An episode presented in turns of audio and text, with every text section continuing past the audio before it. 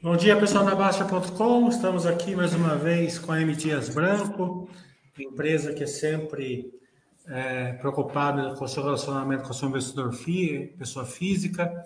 Estamos aqui com o Fábio Silva Falho, diretor de Relações com Investidores e de Novos Negócios, como sempre, sempre na, na top 5 de melhores RIs aqui na Baster. É, então, sempre lembrando que a Baixa.com não faz indicações de compra e venda de ações e que eventuais guidance ou projeções ditas dessa live não quer dizer que sejam certeza que elas vão se concretizar. Condições de mercado podem fazer com que elas não se concretizem. Então, bom dia, Fábio. Fique à vontade para suas palavras iniciais. Oi, João, bom dia. É sempre um prazer compartilhar os resultados da M aqui com, com vocês. E eu me coloco novamente à disposição para para a gente esclarecer qualquer tipo de dúvida quanto aos resultados e entrar em qualquer outro tipo de assunto também. Vou colocar o balanço aqui. Veja se você está vendo aí. Calma aí, só um minutinho.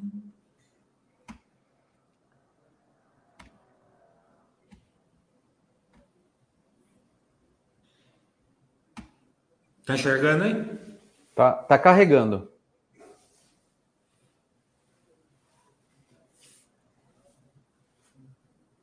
Agora, agora entrou.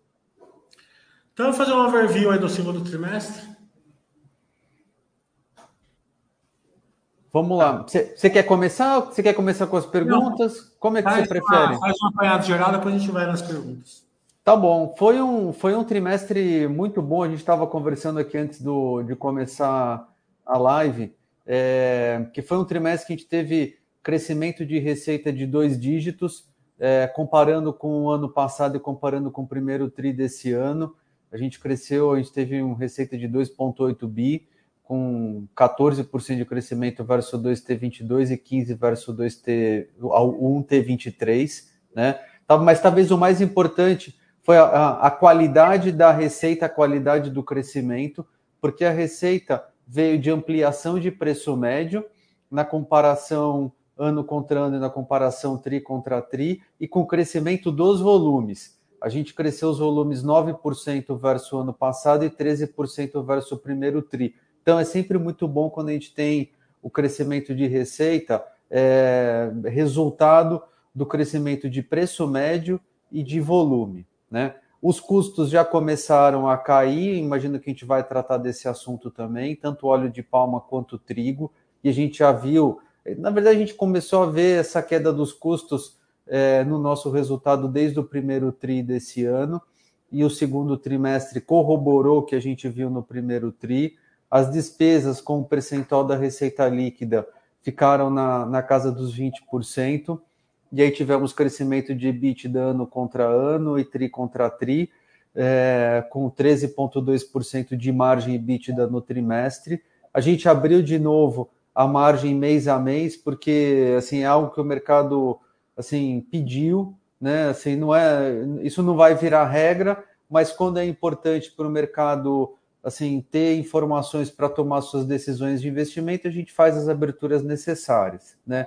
Esse tri não foi diferente, a gente abriu a margem por, por mês. O mês de junho teve margem próxima a 15,5, que já coloca o nosso resultado naquele nível de, de margem, que a gente fala que é o patamar histórico e, e estrutural de 15 a 20, né? Então, assim, a gente está a gente segue, tá nessa trajetória. E aí, para terminar essa fala inicial, a gente teve uma geração de caixa operacional recorde, assim, olhando a empresa desde o do IPO, que foi em 2006, a gente gerou 512 milhões de reais de caixa, né? Pela melhora dos resultados e pela liberação do capital de giro. É, empresa escalável, né? É 100% escalável, volume e preço é o que dita a, a regra, né? É. Então, aumentou o volume, é, ano contra ano, que é o que importa, 9%, e preço 5% acima da um pouco acima da inflação, que é o que é o, o desejável, né? É. é o, o Fábio, qual, qual, como que vocês conseguiram e, e como que vocês veem assim, o curto e médio prazo? É, a gente tem visto, é uma pergunta que tem sido recorrente desde a da divulgação do segundo trimestre, assim, como é que a gente está olhando o ambiente de consumo, né, nas categorias que a M Dias opera. principalmente em massas e biscoitos. Do ponto de vista do consumidor, a demanda está firme. Os dois mercados, ano contra ano, no, no, acumulado do primeiro semestre, né, comparando com o primeiro semestre do ano passado, em valor, os dois mercados cresceram dois dígitos. Em número de unidades, também tiveram um leve crescimento, unidades vendidas.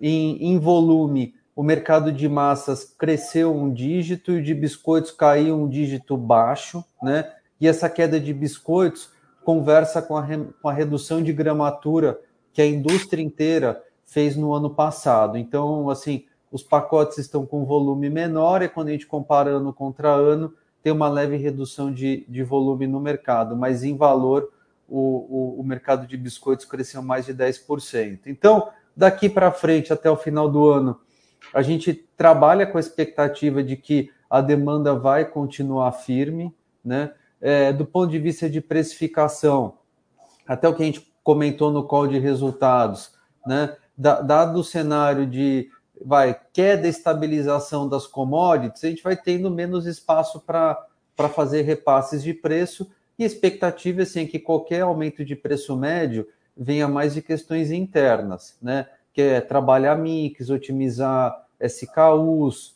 é, que estão no mercado, assim, colocar novos e retirar outros que não estão com, com, com margens boas. Então, é um trabalho mais interno do que relacionado com, com reajustes de tabela. Né? Mas o ambiente competitivo a gente enxerga que está que que está bastante racional, né? Guardando a natureza de cada categoria, né? Biscoitos é sempre um ambiente que tem assim as marcas são importantes para o consumidor, massas assim depende do de, de, qual tipo de massa. Tem massa que o consumidor realmente olha mais o preço, tem massa que o consumidor olha preço e marca. E farinha de trigo, por ser uma commodity, né, pela, por essa natureza, é, acaba seguindo o trigo, né? Quando o trigo sobe, a farinha sobe, quando o trigo cai, a farinha cai. Né? É, aumento de volume no, em mercados é, alimentícios pode enganar um pouco, porque ele pode ficar represado nos mercados, né?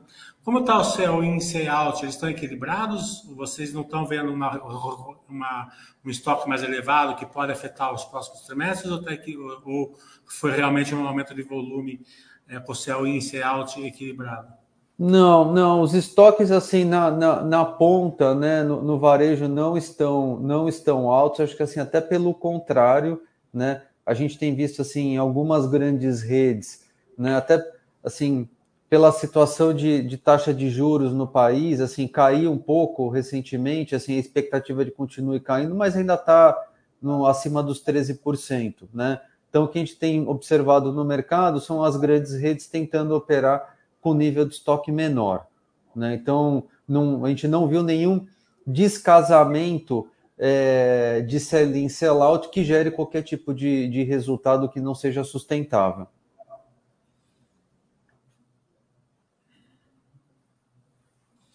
É, é como vocês tiveram um um aumento da escalabilidade, mas um EBITDA menor, né? Então vamos procurar as razões aqui. Né?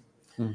É, um SG mas, é, que está vindo em queda, né? Hum. É já nos, nos, últimos dois trimestres, mas ainda é superior ao é, mesmo período do ano passado, né? Em relação à sua receita, né? Isso daqui vai normalizar ali para 18, seria um ideal ou ou ainda é, o custo, a pressão de custo ainda está alto?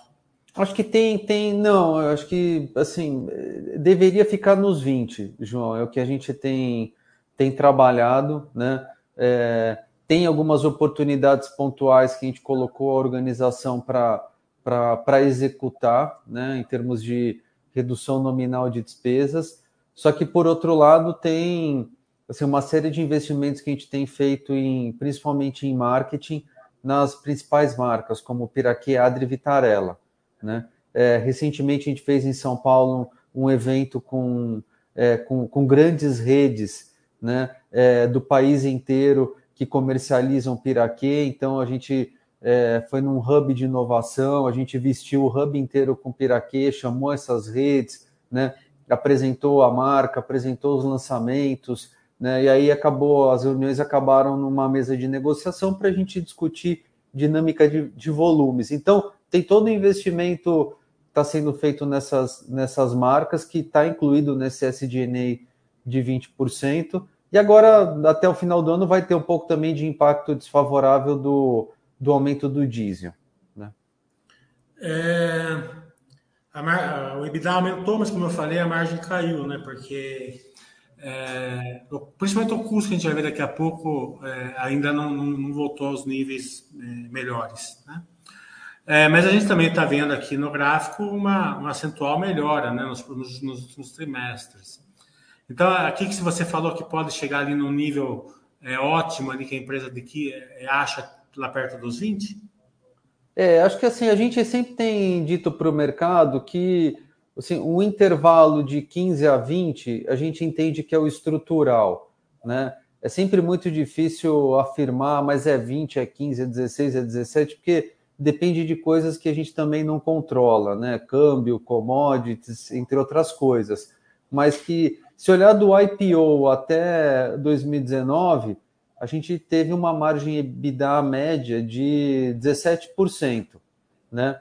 Então, quando assim você tem todas as variáveis é, a favor, né? Você chega no, no, na parte mais alta desse intervalo. Quando tem o cenário um pouco mais difícil, chega no na parte mais baixa, né? É, que a gente teve nesses últimos três anos questões assim totalmente atípicas, né? Pandemia mais guerra que acabaram inflacionando muitos custos das nossas commodities, tanto em dólar quanto em reais. Né?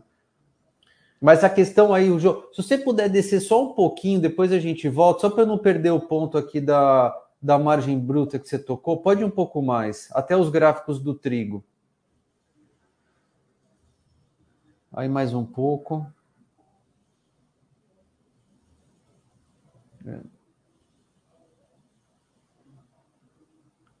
Aí volta só um pouco aqui. Deixa eu ver. Esse aqui é de, é de margem bruta, né? Não, não é. Mais um pouquinho. Pode ir, pode ir. Aí dá-se mais um pouco, a gente já volta aí que eu já explico. Vai ter um gráfico aqui de esse, né? Aí esse, esse gráfico aí está vendo? A, a, margem bruta do 2T23 foi 33%, né? Que ela foi maior que o 3T22, 4T22 e 1T23, mas foi um pouco menor que o 2T22, né? Por que, que foi menor? Aí, vai lá, por favor, no gráfico do trigo. No 2T, foi quando o mercado começou a ver o impacto da, da, da guerra no custo do trigo. Né? Você vê a, a linha mais clara, ela é o preço do, de trigo no mercado. Lá eu estou olhando mais para a parte esquerda do gráfico. Você vê que lá no começo de 22 o trigo disparou. Como a gente tinha quatro meses de estoque, que é o que a gente costuma operar, você vê que assim esse impacto veio para medir só no terceiro trimestre, né? Por isso que assim eu tive uma margem bruta no segundo T22 maior que a do segundo T23, né? E aí o mercado começou a ver uma queda do trigo, demorou um pouco mais para eu ver nos resultados pelo mesmo motivo, né? Porque eu carrego quatro meses de estoque. Então, à medida que o trigo vai caindo, né? É, eu, vou, eu, eu, vou, eu vou observando uma melhora na minha margem bruta e, consequentemente, no EBITDA.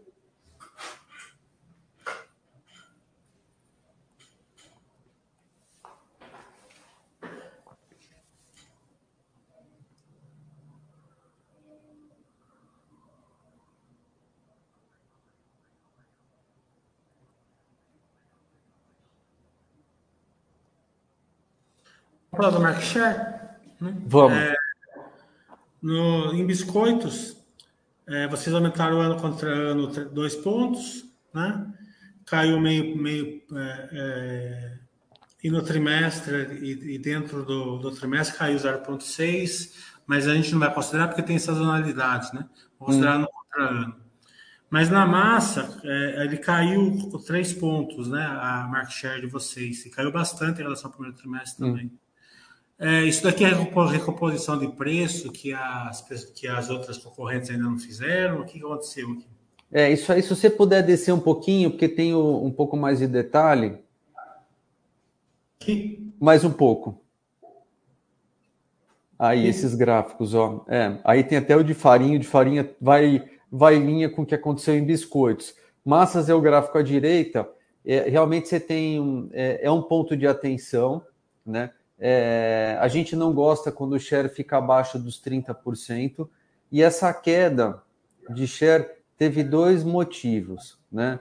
É, primeiro, nós fizemos ao longo do segundo TRI uma redução de gramatura, então a, as embalagens de massas, e aí para uma boa parte do portfólio, passaram de 500 para 400 gramas.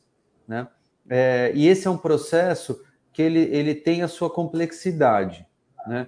porque assim, o, o, o varejo antes de começar a vender o item novo, com a gramatura nova, precisa esgotar o anterior. Então a gente fica um, tem um período de transição que é, que é normal perder, perder share. Né? Você deve lembrar que isso aconteceu no ano passado também para biscoitos. A gente fez a redução de gramatura, naquele momento a M Dias acompanhando o mercado, né?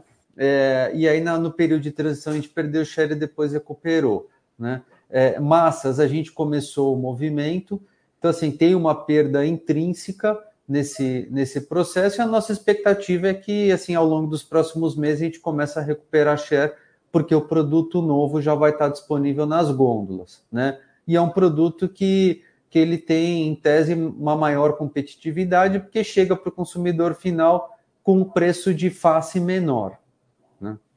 Então, assim, esse é o primeiro motivo que explica a, a perda de market share. O segundo motivo é que quando eu olho o preço médio primeiro semestre 23 versus primeiro semestre 22, o nosso preço médio aumentou 20% e o do mercado aumentou 18%.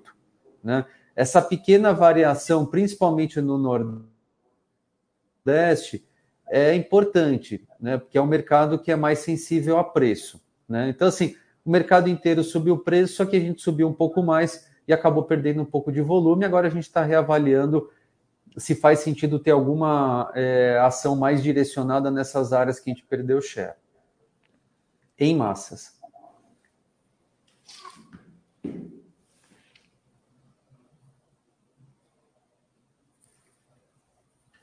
Esse gráfico aqui é interessante por causa do seguinte, a gente olha o seguinte, aqui vocês ganharam é, nível de, de utilização, capacidade é, seis pontos né, em relação ao ano passado, de 60 para 65.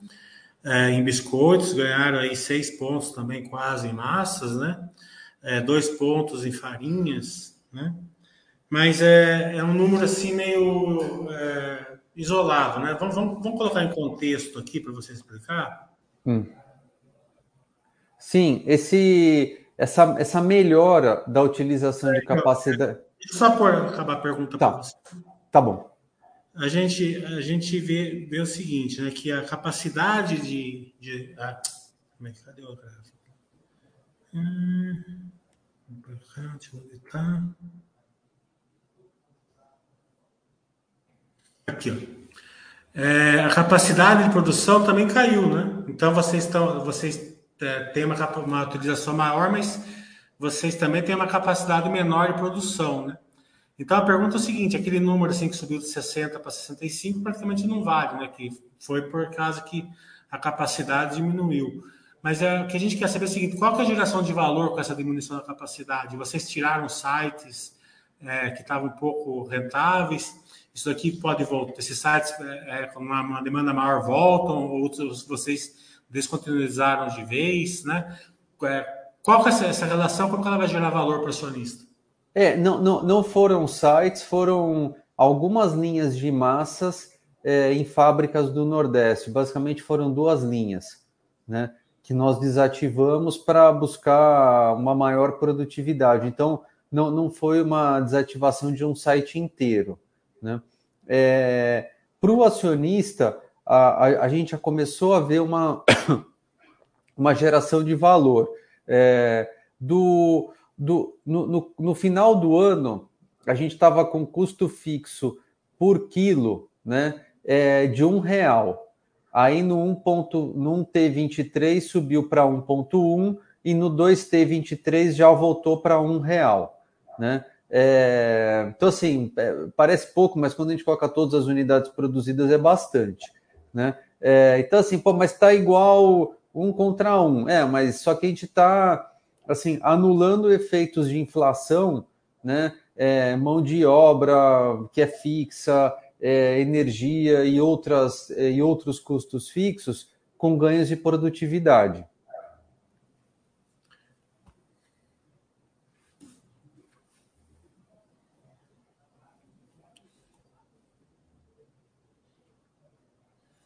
O que traz a geração de caixa. Deixa eu olhar aqui. Também, né? Também. É, então é, é um, um, grande é, segredo, porque coloca lá, foi, foi recorde, né? Então, esse evento que vocês fizeram de diminuição de linha de produção é, e aumento da capacidade, isso acho que foi o grande fator que, que gerou essa, essa geração de caixa, porque é, necessitou uma capital de giro menor, acredito eu. Né?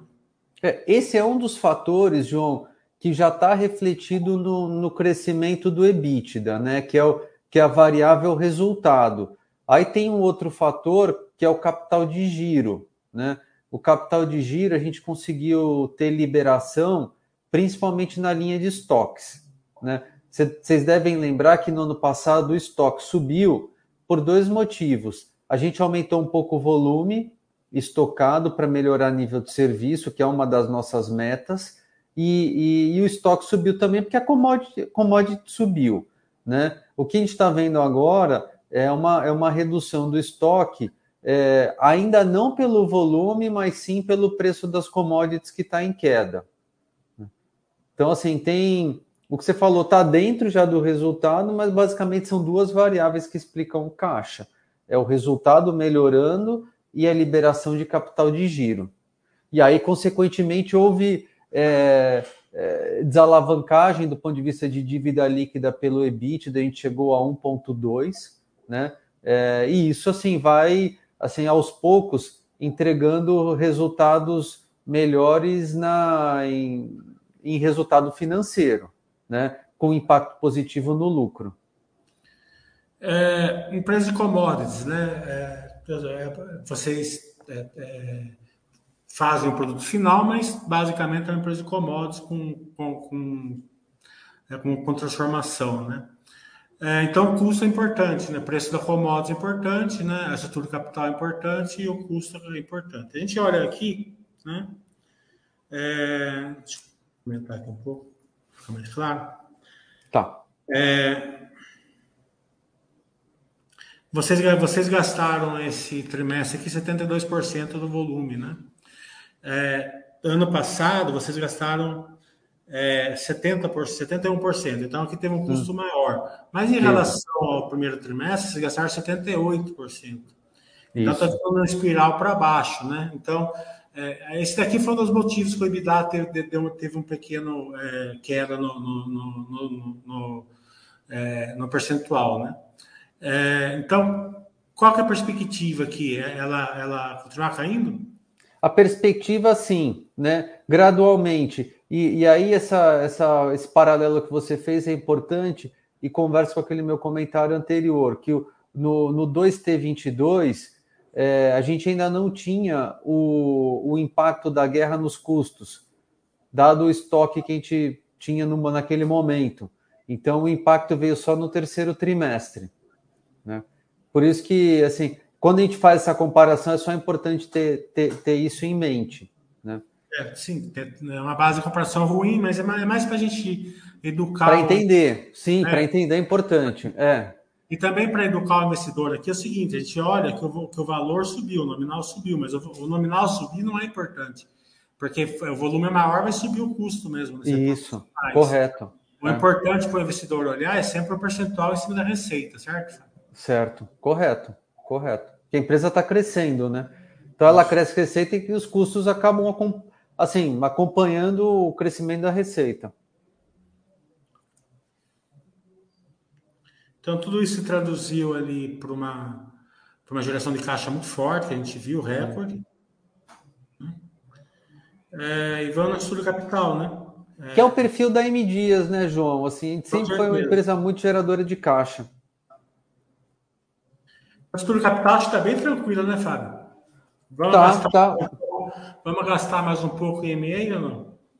Assim, é um negócio que está sempre no radar, né? Mas, assim, acho que até como a gente comentou na última, na última conversa, assim, a gente está no momento de. Assim, ao mesmo tempo que a gente vai avalia eventuais oportunidades, está com um foco muito grande no, no negócio que a gente já tem, né? Tem muita oportunidade para crescer biscoitos e massas, principalmente fora do Nordeste. Tem Jasmine e Latinex que a gente está assim com a integração em curso, então tem que ter muito foco para esses negócios realmente é, atingirem um, um, ritmo acelerado de crescimento e, num segundo momento, contribuírem com, com a linha de, na, na linha de baixo. Né? Tem a Las Acacias no Uruguai, que, embora seja pequena, mas assim, tem aí sua complexidade, porque é um outro país, vai estar tá indo super bem. Então, assim, é um, é um momento que a gente está focando muito no, no, no, negócio que a gente já tem. Óbvio pelo tamanho da empresa, pela relevância, pelo histórico né, de, de, de aquisições, a gente conversa com o mercado, a gente está sempre conversando com o mercado, com os bancos, com as boutiques, né, para entender quais são as oportunidades.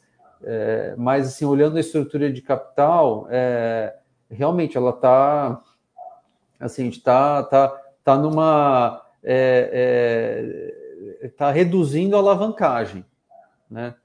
Partiu lá do 1.8, 1.6, no, no, no 1T, 1.2 agora, a gente mantém essa expectativa de geração de caixa, né?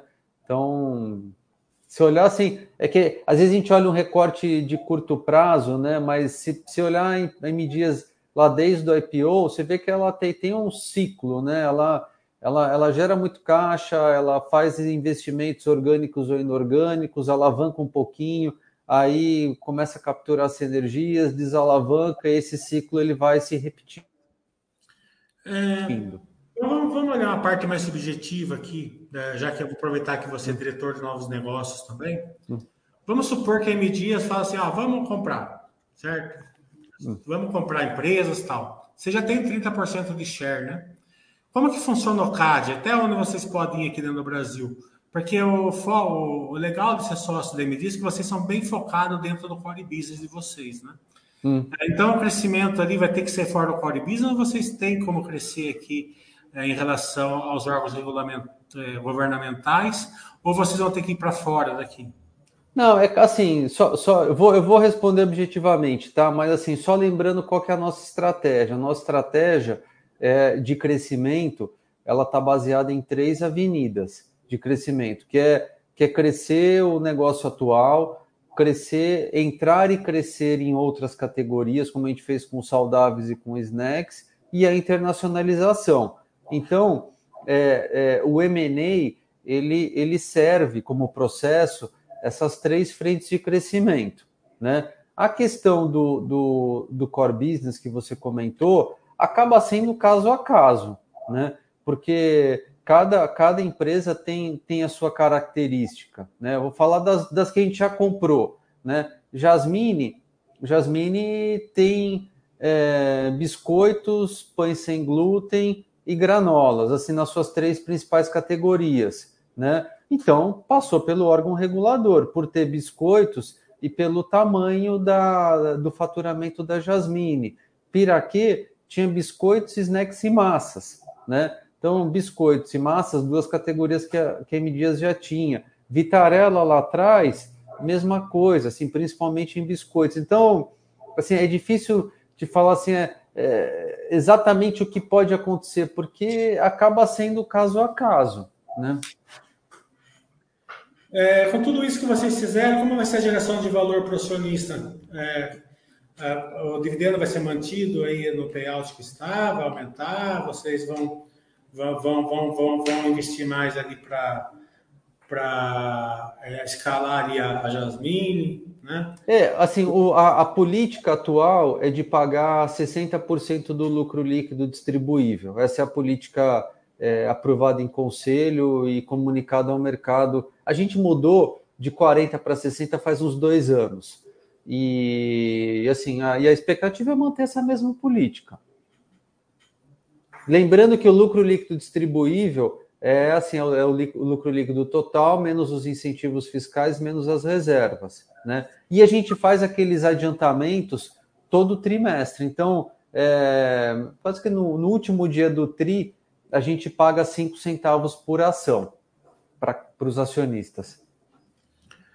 É, como que está o terceiro trimestre? Faz um overview aí de como está indo, principalmente se é o in, se é out, é, vendas, preço, né? guerra é, Ucrânia, faz uma apanhada geral. Ah, esse aí, João, eu vou ter que deixar para a próxima conversa. Ah, é? Não vai é. dar nenhuma palhinha? Não, esse eu não posso. Esse vai ficar para a próxima. Tá bom. Uhum. Então, a gente quer agradecer ao Fábio Cefali, diretor de Relações com Investidores da M Dias. É, também agradecer a M Dias por sempre estar pronto a dar, dar um, uma visibilidade maior para seus acionistas minoritários. Deixa eu ver se tem alguma pergunta aqui dos. Antes de acabar, dos forenses.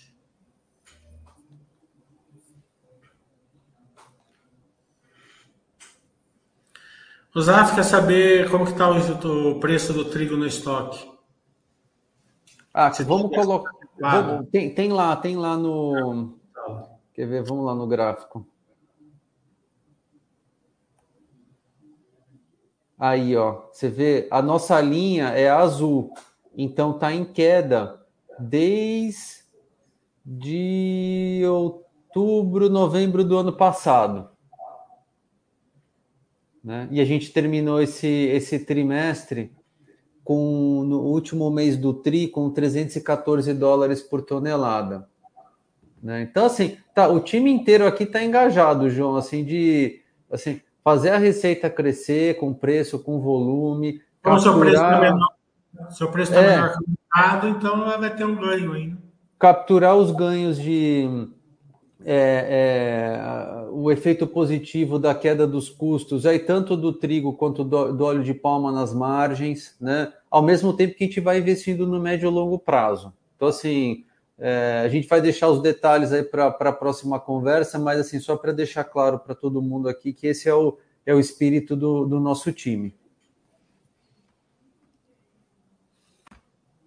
Então, é, como eu estava falando, é, quero agradecer ao Fábio, ao, a M. Dias. Fábio, fica à vontade para suas palavras finais. Já, não, já convidando você para o próximo trimestre, né? Você já não quis dar palhinha aqui, vai ter que fazer completo. Não, já está já tá combinado, é só a gente fechar a data. Acho que o ideal é sempre fazer logo após a divulgação. É, a gente divulga no dia 10 de novembro e o call é 13 de novembro. É, então, assim, eu já me coloco aqui à disposição, é sempre um prazer. É, se alguma se surgir alguma dúvida nova após essa, essa conversa, se eu tô, eu tô à disposição, é só assim me acessar, acessar o Rodrigo, o Everlene também, que é parte do time. A gente está sempre à disposição para atender todo mundo. Então, pessoal, até a próxima. Semana que vem a gente tem mais lives, mas com certeza a do Fábio é sempre uma das mais esperadas aqui na Basta.